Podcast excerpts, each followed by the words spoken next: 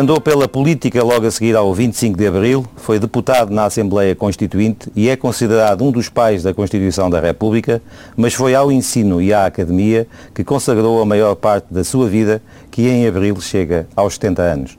Jorge Miranda, esta semana distinguido com o Prémio Universidade de Lisboa, está no Gente Conta. Muito bom dia, Sr. Professor. Bom dia. O que representa para si esta distinção? Não, é, é, por um lado foi uma enorme surpresa porque não, não estava a contar nem a pensar no prémio. Mas por outro lado é uma distinção que eh, me, julgo que me honra bastante, mas que também eu penso que honra a Faculdade de Direito. Eu penso que na, a distinção não é apenas a mim próprio, mas como professor da Faculdade de Direito e, em geral, como professor universitário de Direito. É, é, esta, esta distinção é também especial por ser a sua academia? Seria diferente se fosse uma outra academia qualquer do país? Não.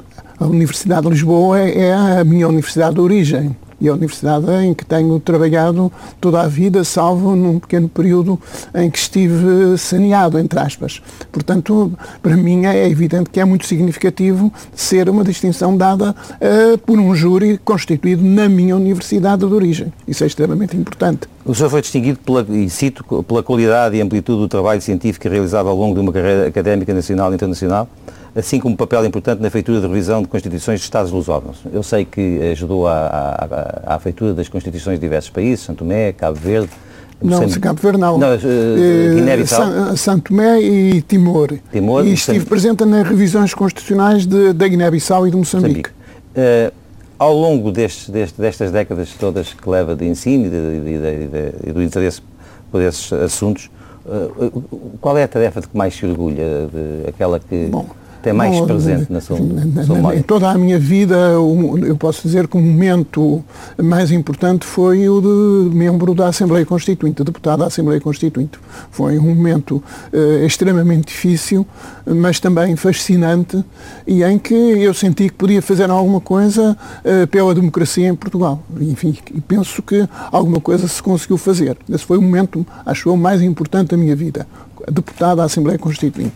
Agora, para além disso, eu, fui, eu, sou essencialmente um professor, mesmo quando fui deputado da Assembleia Constituinte, senti-me lá eh, como jurista empenhado na defesa de uma democracia e de um Estado de Direito. E, portanto, foi uma fase da minha vida que depois, de certa maneira, se repetiu quando participei na revisão constitucional de 1980-82, mas toda a minha vida tem estado centrada na atividade de professor, na atividade de ensino, da investigação e, e é disso que eu gosto.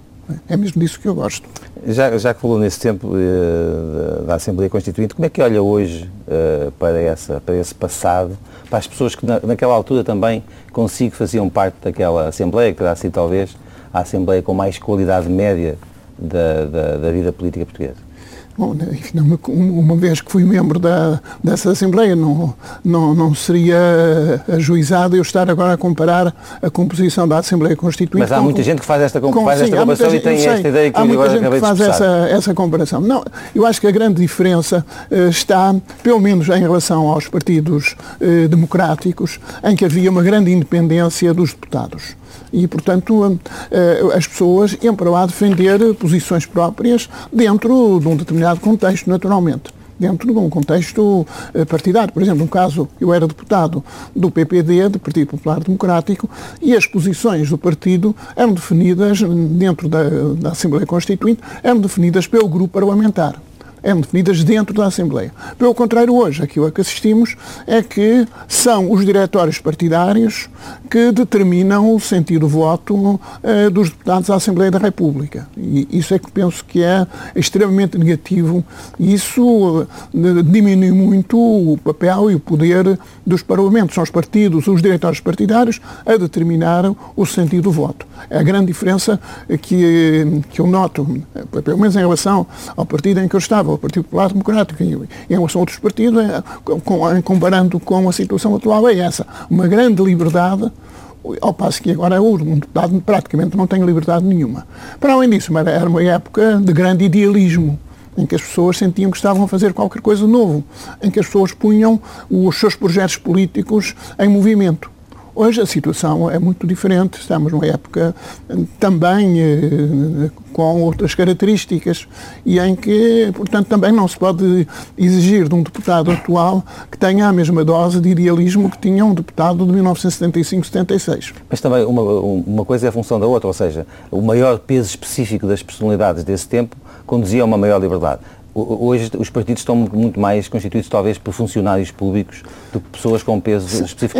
Não, não, não, não, não subscreve esta análise? Não, como disse, não, não quero fazer propriamente comparação de qualidade. Agora, o que há hoje é, é, é realmente um peso muito grande, enorme dos diretores e, esta situação que eu acho, de certa maneira, paradoxal que é isto. Os deputados são eleitos por centenas de milhares ou milhões de cidadãos. Enfim, refiro particularmente aos grandes partidos, ou pelo menos aos dois grandes partidos. Têm centenas ou centenas de milhares ou milhões de cidadãos e elegem os deputados e que constituem os grupos parlamentares. Os dirigentes partidários são eleitos, têm sido até agora, nos últimos tempos, têm sido por eh, eleição direta dos membros dos partidos, são eleitos por 10 mil, 20 mil, 30 mil, 40 mil, 50 mil militantes no máximo. E são os dirigentes eleitos por 30 ou 40 mil que depois vão determinar o sentido do voto daqueles que são eleitos por milhares, centenas de milhares, milhões de cidadãos. Há aqui uma contradição. E as lógicas são absolutamente distintas? São lógicas distintas, mas é mas é algo que não joga com o princípio da democracia representativa. Como é que se muda isto? Não, isso teria que, que, mudar, por um lado, através de uma inserção mais clara eh, dos, eh, dos, das dire dos diretórios partidários dentro dos grupos parlamentares. Não deveria admitir-se que um presidente de grupo de um partido não fosse também deputado ao Parlamento. E depois, através da realização de eleições primárias para a designação dos deputados e também para a designação dos dirigentes dos partidos.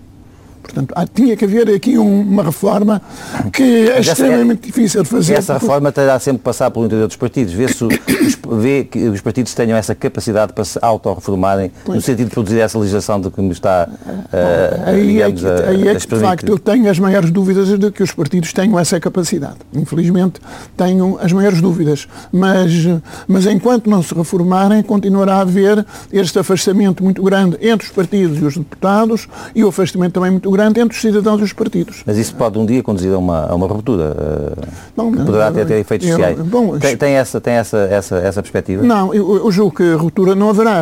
Agora, haverá mais cedo ou mais tarde alguma modificação. Não será para já, penso que não será para já, mas é inevitável que haja uma modificação para dar mais transparência e democraticidade a todo o sistema porque temos eleições livres, eh, plurais, para a eleição dos deputados, e depois os deputados são determinados pelos diretórios partidários. E até se verificou, por exemplo, no caso do Partido eh, eh, Social Democrata, houve um, na atual Assembleia, houve, os deputados foram designados pelos diretórios, pelo diretório partidário, com a doutora Manuel Ferreira Leite, houve uma mudança no partido, agora é o doutor Pedro Passos Coelho, e os deputados que foram escolhidos pelo Dr. Manuel Ferreira Leite agora obedecem ao Dr. Pedro Passos Coelho. Enfim, acho que não é. Eu que digo do Partido eh, eh, Social Democrata, poderia dizer do Partido Socialista, por exemplo, também. Eh, essa situação não me parece que seja sadia para a democracia. Deixe-me aproveitar também a sua experiência como uh, professor universitário durante tantas décadas para lhe perguntar Uh, o que é que pensa deste movimento uh, designado de geração arrasca? O senhor que contacta com essas pessoas, com estes Bom, jovens que vão passando pelas universidades portuguesas? Uh, se for um movimento espontâneo, e espero que seja, acho que é vantajoso. Não tem a certeza que seja não, ou desconfia não tenho, que não, não seja? Tenho, não tenho a certeza. Não tenho a certeza porque há partidos que têm uma grande capacidade de mobilização e de manipulação e de infiltração e, portanto, eu não tenho certeza. Mas desejo e espero que seja mesmo espontâneo. Se realmente for espontâneo, acho que é, acho que é sadio, acho que é bom. E compreende, que... compreende esta, eh, esta manifestação? Não, compreendo, compreendo, compreendo que eu que estou em contacto com, com jovens diariamente, compreendo a insatisfação que, que a juventude tem, compreendo perfeitamente a... E compreende o discurso?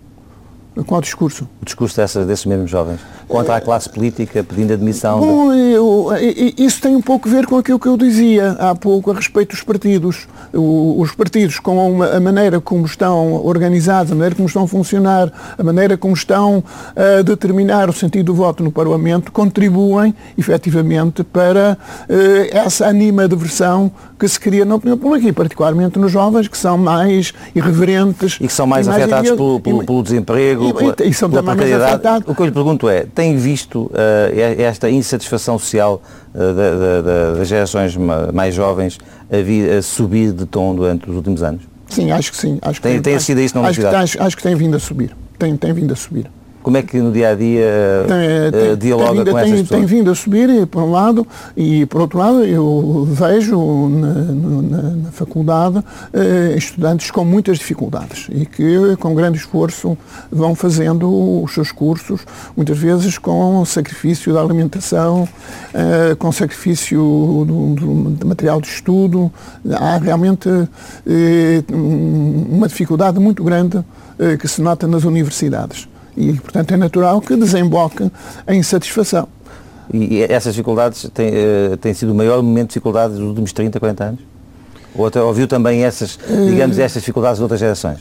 Bom, a, eh, a, diferença está um pouco nisto, é que quando eu entrei para a universidade como aluno, quando entrei para a Faculdade de Direito em 1969 como assistente, o número de alunos universitários era muito pequeno e, número, e os alunos universitários vinham quase todos, digamos, da classe média ou classe média alta. Depois do 25 de Abril deu-se um fenómeno extraordinariamente importante que foi a democratização do acesso à universidade. Multiplicar, hoje há 300 ou 400 mil estudantes universitários em Portugal, quando antigamente haveria 30 mil. E, portanto, as pessoas, digamos, dessa classe média há 40 anos ou 45 anos, eh, não sentiriam dificuldade desse género.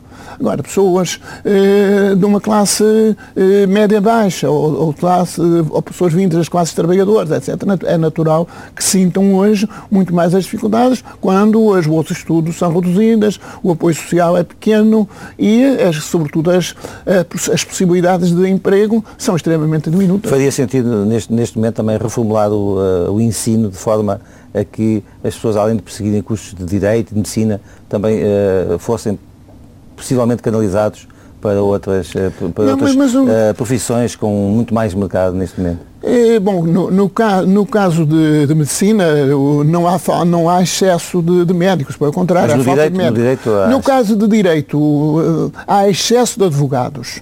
Sem dúvida que há excesso de advogados. Agora, eu não tenho a certeza de que haja excesso de juristas. Eu julgo que, por exemplo, na magistratura há muita falta uh, de pessoas qualificadas. E, em outras áreas, também um, um, jurista, pelo seu tipo de formação, poderia ter um papel importante. Mas o Politécnico devia ganhar outra dimensão em Portugal? Mas o Politécnico já tem uma grande dimensão, já tem, já também é, houve aí uma grande transformação a seguir ao 25 de Abril. O Politécnico desenvolveu-se extraordinariamente, muitíssimo. O que aconteceu foi também que muitas vezes o Politécnico quis passar a universitário. E, e, portanto, deixou-se fazer a distinção entre o tipo de formação mais voltada para a atividade profissional imediata e o tipo de formação que é o próprio da formação universitária, em que há uma componente cultural e uma componente académica diferente da formação profissional. Outro tema, como é que viu esta semana o discurso do Presidente da, República? Eu achei que foi um, um discurso duro, talvez excessivamente duro, e eh, é, é, e que tive dificuldade em situar no contexto da posse como Presidente da República. Eh, eu compreendo uh, também a insatisfação do, do Presidente, compreendo, praticamente concordo com todos os fatores, de, as críticas e as queixas que fez relativamente à situação. Agora, a verdade também tem, tem que se reconhecer é que se este governo existe, foi porque o Presidente da República permitiu que se formasse. Eu já tenho dito isto mais de uma vez. Em setembro de 1900 e em 2009, a seguir às últimas eleições parlamentares, tendo havido um governo com maioria absoluta, que perdeu a maioria absoluta, um partido que tinha maioria absoluta perdeu a maioria absoluta, passou a ter apenas a maioria relativa. E numa situação grave, que já era extremamente grave, eh, no final de 2009, o Presidente da República não deveria ter permitido a formação deste governo.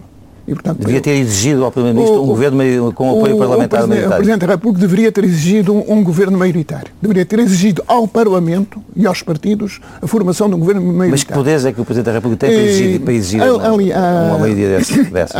aliás, é um dos poderes mais importantes. Quando há um partido com maioria absoluta ou quando há uma coligação pré-eleitoral com maioria absoluta, o papel do Presidente da República relativamente à formação do Governo é, é quase nulo. Não, não, pode, eventualmente, poderá discutir a escolha de um ou outro ministro, mas está extremamente condicionado. Pelo contrário, quando não há nenhum partido com maioria absoluta, o papel do Presidente aumenta. E isso verificou-se já noutros momentos. Verificou-se no tempo do, do presidente Yanes. E até numa altura em que havia maioria absoluta. Basta eh, recordar que quando o Dr. Balsemão se demitiu, em final de, de 1982 e o PSD indicou o professor Vítor Crespo, o Presidente da República de então, recusou a nomeação do professor Vítor Crespo. Mas regressando à atualidade, e, portanto, se a Assembleia não devolvesse ao Presidente da República o, esse governo, o que é que poderia o Presidente fazer? O, teria, eu acho que seria preferível, eh, isto talvez seja um pouco exagerado que vou dizer, mas de certa maneira eu acho que é preferível, é mais sadio que um país não tenha governo ou que tenha um governo tipo de governo de gestão, como acontece com a Bélgica, eh, há quase um ano, do que ter um governo eh, minoritário que não consegue fazer passar na Assembleia uh, as suas propostas fundamentais, que tem derrotas constantes relativamente a, a propostas que apresenta e que tem que negociar uh, no dia a dia. É um governo extremamente fraco e um governo que é totalmente incapaz de enfrentar os problemas do país. E diga uma coisa, a, a depois, geral, e depois deste discurso o governo fica mais fraco? E este discurso é também para o Presidente um passo arriscado porque o Presidente eh, vai-se agora esperar que o Presidente tire as consequências deste discurso. O Presidente vai manter a situação como está, vai abrir eh, conflitos constantes com o Governo? Qual é, qual é o seu feeling? Que vamos ter não, eleições antecipadas? Não, não sei, não, não, não, não sei dizer. Mas uh, neste momento ainda é muito cedo, tal, talvez, para dizer o que vai acontecer. Agora, parece difícil admitir que as coisas vão continuar como estavam. Parece muito difícil. Vai haver uma guerra constante entre o Presidente e o Governo e um desgaste enorme para um e para o outro, porque o desgaste não será apenas para o Governo, será também para o Presidente. Ou vai o Presidente tentar formar um Governo de maioria? Ou vai o Presidente dissolver a Assembleia? Portanto, politicamente, politicamente o país ficou mais instável? Acho que ficou mais instável com este discurso. Acho que ficou mais instável. Portanto, eu compreendo, volto a dizer, compreendo a insatisfação do, do Presidente, mas acho que, tendo feito este discurso, o Presidente tem que tirar as consequências. Não, não pode agora eh, ficar eh, a falar outra vez em, em instabilidade, quando o próprio discurso é um fator de instabilidade. E, portanto, a instabilidade, aliás, devo dizer, a, a, a estabilidade, para mim, não é um valor em si só é valor em si na medida em que esteja ligada à realização de tarefas e de um programa coerente. Se a estabilidade é só estar, não tem valor. E a instabilidade pode ser melhor na medida em que conduz a uma qualquer uh, solução ou qualquer refrescamento. Agora, a meu ver, a origem do, dos males atuais está em não haver um governo maioritário. Aliás, já agora, eu na Assembleia Constituinte defendi o princípio da aprovação do programa de governo pelo Parlamento. A ideia, portanto, de um governo maioritário. E em toda a Europa, com raríssimas exceções, há sempre governos maioritários. Mal se compreende que em Portugal para mais com toda esta crise, não haja um governo maioritário. Né? É, é, é, para mim é, é, extremamente difícil compreender isto. E, sobretudo, é também extremamente difícil compreender como é que o Partido Socialista e o Partido Social Democrata se entendem, por exemplo, em determinadas matérias, como as matérias orçamentais e a, a, o PEC e, e, e noutras matérias, e depois andam numa guerrilha com uma permanente. Uh, um, com ataques constantes. Também isso uh, descredibiliza os partidos e a classe política. E também nesse aspecto compreendo uh, essa manifestação, porque os jovens não compreendem esta hipocrisia. No fundo, é uma grande hipocrisia. Estão de acordo para umas coisas, mas, por outro lado, estão sempre com alfinetadas, com ataques permanentes uns aos outros. Jorge Miranda sobre a atualidade nacional e a distinção com o Prémio Universidade de Lisboa. Por um lado foi uma enorme surpresa porque não, não estava a contar nem a pensar no prémio. Mas por outro lado é uma distinção que eh, julgo que me honra bastante mas que também eu penso que honra a Faculdade de Direito. Toda a minha vida, eu posso dizer que o momento mais importante foi o de membro da Assembleia Constituinte, deputado da Assembleia Constituinte. Há realmente uma dificuldade muito grande eh, que se nota nas universidades e, portanto, é natural que desemboque em insatisfação. Eu achei que foi um, um discurso duro, talvez excessivamente duro, e que tive dificuldade em situar no contexto da posse como Presidente da República. O Presidente da República não deveria ter permitido a formação deste governo. Compreendo a insatisfação do, do Presidente, mas acho que, tendo feito este discurso, o Presidente tem que tirar as consequências.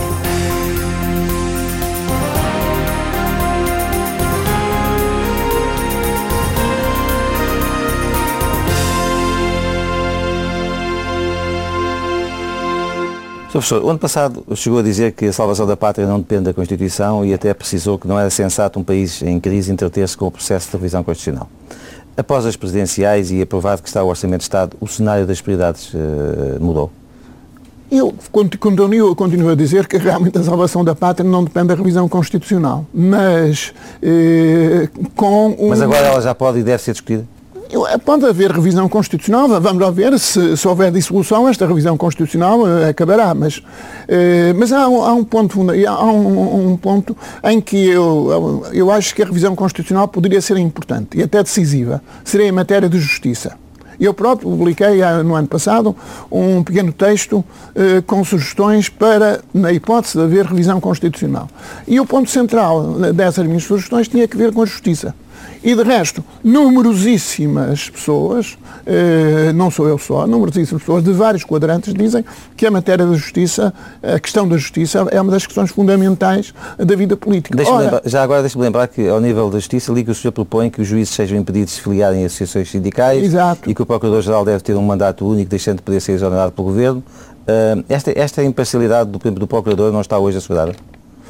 Não, é, desculpe, não, não se importa que eu retome o discurso, depois já uh, respondo a, a mais em, em, concreto. Ora bem, o que eu, queria, que eu quero dizer é o seguinte, uh, em questões económicas e sociais, a revisão da Constituição não adianta nem atrasa. Não adianta nem atrasa. Porque depende tudo muito da, da realidade política, económica e social do momento. Mesmo as propostas que o PSD fez no domínio, por exemplo, da saúde ou da educação, na prática, na prática, não iriam modificar muito a situação atual. Agora, onde a revisão constitucional pode ter efeitos imediatos e importantes é justamente no campo da justiça. Desde o início, o título dos tribunais na Constituição é dos mais fracos, desde 1976. Eu próprio, na Assembleia Constituinte, eh, me referi a isso. E há algumas reformas que eu tenho sustentado absolutamente indispensáveis para se tentar hum, eh, meter noção à situação da justiça. Eh, como a proibição da, das associações sindicais, eh, a proibição de qualquer tipo de atividade política por parte dos juízes, o princípio da unidade da magistratura, um Conselho Superior da Magistratura com maioria de não juízes e presidido ou pelo Presidente da República ou por alguém designado pelo Presidente da República, a fusão do Conselho Superior da Magistratura e do Conselho Superior dos Tribunais Administrativos Fiscais, o princípio de que um juiz que deixa que é chamada qualquer comissão de serviço eh, fora da magistratura não pode voltar à magistratura. O juiz é juiz e juiz e não pode sair de, da magistratura. Se quer sair, sai, então não volta à magistratura. Portanto, estas nomeações de juízes para variedíssimos cargos são, a meu ver, também extremamente negativas e põem em causa também a própria independência da magistratura. E também a ideia do que o mandato de Procurador-Geral deve ser um mandato único para a garantia da sua independência eu julgo que medidas deste género ajudariam a resolver a crise da justiça. Embora a crise da justiça não, pá, não esteja apenas em normas jurídicas. Então, tem também muito que ver com os meios de trabalho de que os juízes dispõem, o que é, o, e tem que se reconhecer que os juízes portugueses têm condições de trabalho que são muito fracas. Mas isso não passa pela Constituição? Não, isso não passa pela Constituição. Mas, mas o que eu digo, a revisão constitucional seria um fator importante na matéria da justiça. Diga Agora, não, não, seria, não, não seria suficiente. Uh, a revisão constitucional também deve mexer nos, nos poderes do Presidente da República? Uh, só em alguns uh, poderes institucionais, por exemplo, eu tenho a nomeação ou a, a, presidência do Conselho Superior da Magistratura, do Conselho Superior Judiciário, ou a nomeação do Presidente pelo Presidente da República, acho que seria importante. e também tem defendido a designação de dois juízes do Tribunal Constitucional. A ideia aí é, é a seguinte, o Tribunal Constitucional deve ter uma legitimação democrática, havendo em Portugal dois órgãos baseados no sufrágio universal, e Assembleia da República e Presidente da República, mal se compreende que seja só a Assembleia da República a designar juízes para o Tribunal Constitucional. Também o Presidente da República deveria designar. Tirando isto, eu praticamente não alteraria os poderes do Presidente da República. Acho que o sistema de governo, tal como está, está bem pensado. E este equilíbrio Presidente da República, uh, Governo emanado da Assembleia da República, também é um... Também tem funcionado bem. Tem funcionado bem. Pode, dizer-se que, tem, que é, é uma experiência que, tirando um um outro momento de crispação tem funcionado razoavelmente Mas tem bem. visto crescer também, penso eu, eh, as opiniões de que Portugal devia evoluir para um regime semi-presidencialista, eh, mais presidencialista. Mas, exemplo, o que é que acha disso? Sou contra. A, tendência, infelizmente, a tendência em países, praticamente sistema, para sermos rigorosos, sistema presidencial praticamente só funciona nos Estados Unidos. O resto são imitações e agora, em França, e agora em França, na, na, França na França é um sistema super na França é um sistema super presidencial o presidente na França na Quinta República e isso tem-se acentuado nos últimos anos o presidente da República na França tem muito mais poderes que o presidente dos Estados Unidos. O presidente dos Estados Unidos tem como se vê agora tem que constantemente negociar com o Congresso para a aprovação das medidas legislativas mais importantes. Ainda aconteceu quando foi a reforma do sistema de saúde e agora em questões orçamentais. Na França não, o presidente é presidente e é chefe do partido que tem maioria parlamentar.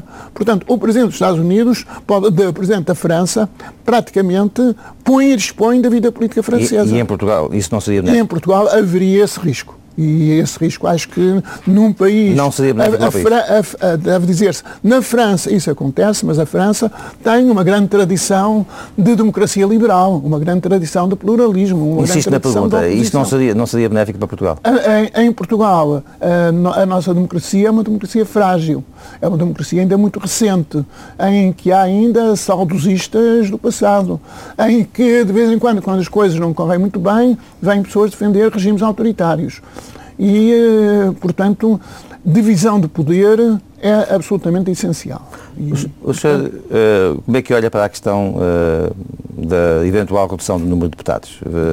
Uh, Aí há alguma vantagem para o país? Não, não, não vejo vantagem. Aliás, ainda há dias eu ouvi uma comparação do número de deputados em Portugal e noutros países europeus e verifica-se que o número de deputados em Portugal não é superior, e às vezes até inferior, à média do, dos deputados nos países europeus. Portanto, não vejo vantagem na redução dos deputados. O que é importante, também eu tenho dito, dito isto várias vezes, é pôr os deputados a trabalhar. Uh, há 230 deputados. Uh, se os deputados forem postos a trabalhar em comissões, se deveria haver tantas comissões, pelo menos quantos os ministérios, distribuir os deputados pelas comissões e pôr essas comissões a trabalhar. e a trabalhar não apenas em São Bento, mas também trabalhar no campo. É o encontro dos problemas, é o encontro eh, das, da realidade do país, nos hospitais, nos campos, nas fábricas, nas escolas, etc. E fazer leis mais ajustadas ao Para fazer leis mais ajustadas e estarem mais, mais em sintonia com a realidade política. E, portanto, isto significaria uma exigência maior de trabalho para os deputados. Não o deputado a tempo parcial, o deputado que é qualquer coisa e que vai à Assembleia quando quer. Não uma, pode ser. Uma última pergunta sobre a Constituição. Não temos um texto demasiado longo? Eh, o texto eh, foi chamado longo em 1976. A Constituição até, Espanhola cabe, cabe até, até o, houve quem tivesse dito que era uma Constituição multitudinária, Curiosamente, no entanto, o que se tem verificado é que as revisões constitucionais, em vez de reduzirem o, volume do texto, têm vindo a aumentar. O texto tinha 312 artigos, agora tem 298. Mas se observar os artigos, pode verificar que muitas vezes eles têm engordado e engordado excessivamente. E ainda agora, os projetos de revisão constitucional, ou alguns dos projetos de revisão constitucional que foram apresentados, tenderão, se forem aprovados, a aumentar ainda mais. Mas isso, é, mas isso não será um bom caminho? Acho que não é um bom caminho. Acho que não, não se deveria alargar o âmbito uh, das matérias que estão na Constituição. Acho que deveria manter-se como está. E devíamos tirar também da, da, da Constituição a ideologia? Eu tenho já proposto que deveria sair do, do preâmbulo da Constituição a referência ao socialismo É a única referência, aliás, que há na Constituição. Aparece uh, abrir caminho para uma sociedade socialista no respeito à vontade Isto já não faz sentido, é Não faz sentido nenhum. Nem, nem fazia em 1976. Mas em 1976 ainda poderia compreender-se. Hoje não, não faz sentido nenhum. E não tem-se dito, e ao que parece, mesmo o Partido Social Democrata vai manter o preâmbulo, não é contra a manutenção do preâmbulo, tem-se dito que é um, um texto histórico. É um texto histórico, mas não deixa de ser não só um texto histórico, tem também um sentido simbólico, sentido emblemático. Portanto, acho que o preâmbulo da Constituição deveria fazer referência ao 25 de Abril, que é a origem eh, da democracia, a origem da Constituição, fazer referência a grandes princípios, Estado de Direito, democracia, agora não fazer referência ao socialismo, não, não se compreende. Mas é a única nota ideológica que ainda está na Constituição. É a única que está na Constituição, não há mais nenhuma. Jorge Miranda sobre a revisão constitucional continuo a dizer que realmente a salvação da pátria não depende da revisão constitucional. Eu praticamente não alteraria os poderes do Presidente da República. A nossa democracia é uma democracia frágil, é uma democracia ainda muito recente, em que há ainda saudosistas do passado, em que de vez em quando, quando as coisas não correm muito bem, vêm pessoas defender regimes autoritários. Não vejo vantagem na redução dos deputados. O que é importante, também eu tenho dito, dito isto várias vezes, é pôr os deputados a trabalhar eu tenho já proposto que deveria sair do, do preâmbulo da Constituição a referência ao socialismo.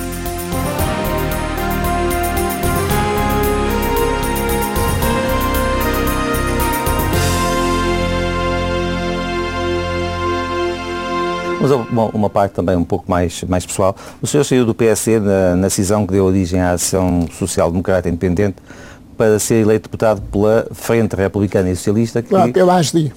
Sim, e essa Frente Republicana e Socialista que era, digamos, liderada pelo Partido Socialista. Um, há menos tempo foi também apoiado pelo PS enquanto candidato ao cargo de Provedor de Justiça.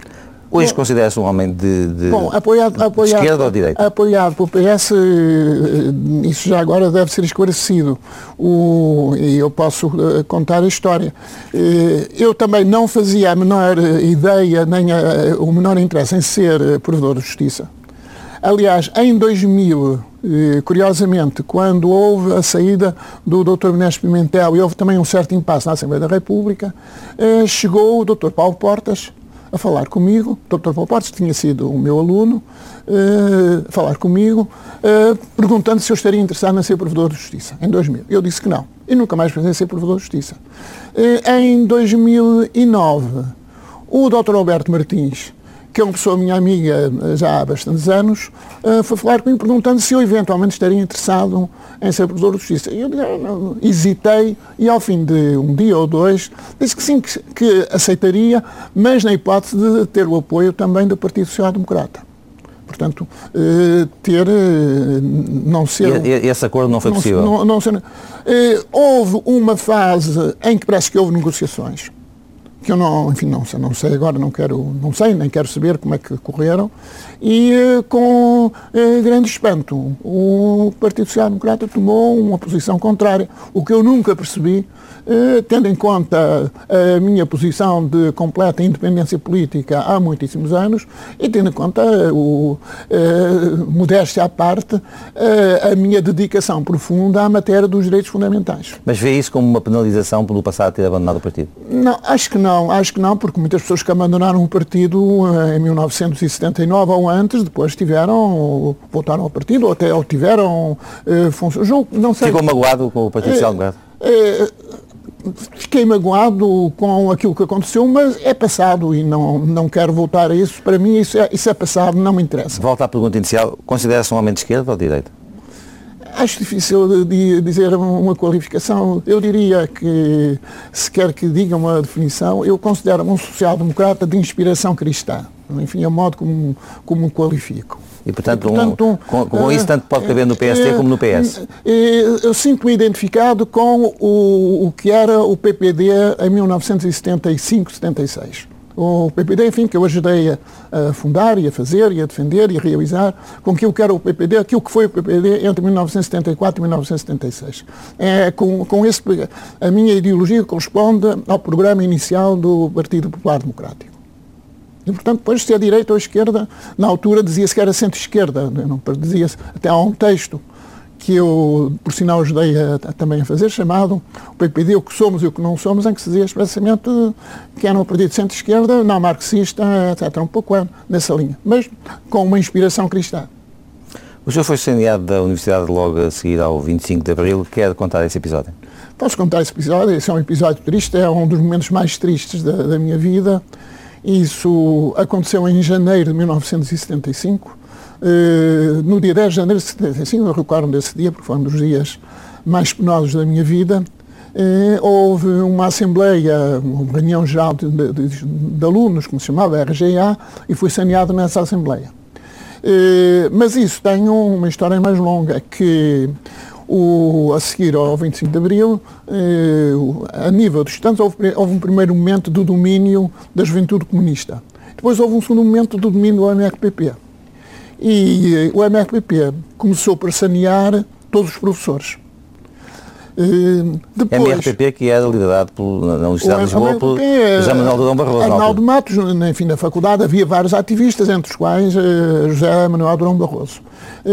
O, o MRPP tomou conta da faculdade, portanto, saneou todos os professores. É pretexto de uma carta que tinha sido escrita uh, pelo saudosíssimo professor Castro Mendes ao professor Marcelo Caetano, dizendo que uh, a faculdade era sempre, estava sempre aberta ao professor Marcelo Caetano. A pretexto disso foram saneados todos os professores depois havia 16 assistentes, entre os quais eu. Houve uma assembleia que foram saneados oito. Restaram outros oito. E os outros oito depois saíram. Foi toda a faculdade que caiu e acho que, apesar de tudo isto ser muito triste e ter levado muitos anos a reconstituir a faculdade, a recompor a faculdade, porque houve muita gente que nunca mais quis voltar para a faculdade e a situação foi extremamente difícil. Em todo caso, eu acho que é de certa maneira um motivo de orgulho para a faculdade não ter havido transigências como houve noutras faculdades. Toda a faculdade caiu, e depois foi reconstituída a partir de 1976, quando, com o governo, quando foi Ministro da Educação, o Dr. Souto Maior Cardia. A partir daí, houve um esforço de reconstrução que levou muitos anos. Como é que ficaram as suas relações com o Dr. Badrão Barroso depois dessa Bom, altura? Eh, curiosamente, curiosamente, eu, portanto, fui saneado, mas eu nunca deixei de dar aulas porque eu já dava aulas na Universidade Católica.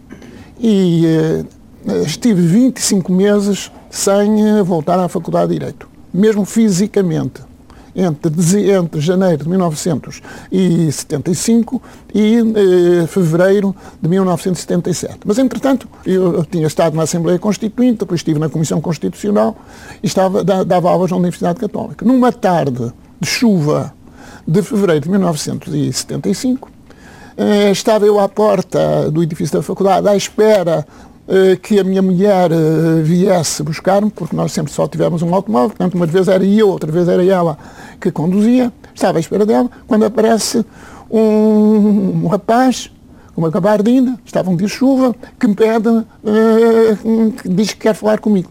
Eu reconheci que era o, o José Manuel Durão Barroso.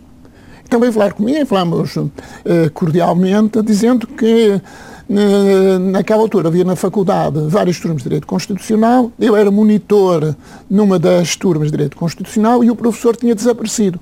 E os alunos estavam inquietos e tinham feito uma votação e tinham escolhido, tinham-me escolhido a mim. Tinham-me escolhido para professor dessa turma. E eu disse, olha, eh, eu fico muito grato com essa votação, mas eu não posso aceitar assim como eu nunca aceitei um saneamento por uh, votação de estudantes, também não posso aceitar um dessaneamento por votação de estudantes. Ah, mas não há problema, etc. Em todo caso, fui falar com a professora Isabel de Manhães Coaço, que comigo estava na Comissão Constitucional, era a altura nós fazíamos parte da Comissão Constitucional, e que era a Presidente da Comissão de Reestruturação da Faculdade, nomeada pelo Ministro Souto Maior Cardia.